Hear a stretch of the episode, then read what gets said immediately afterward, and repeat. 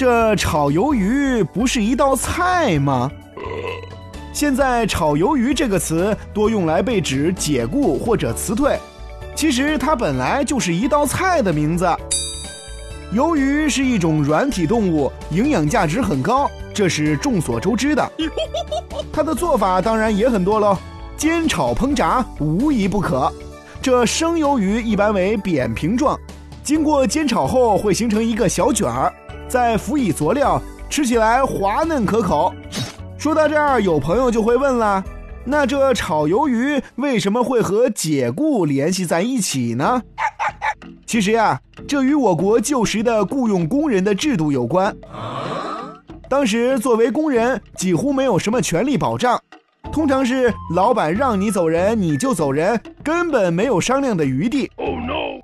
而且老板一般不提供被褥，所以被褥通常都是工人自备。一旦被老板解雇，工人就只好卷铺盖走人。不要啊！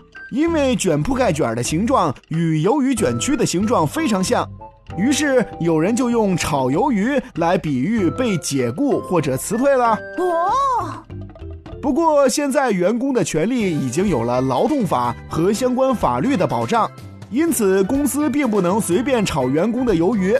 另外，优秀的员工如果在发现好的职位后，还可能会反过来炒老板的鱿鱼。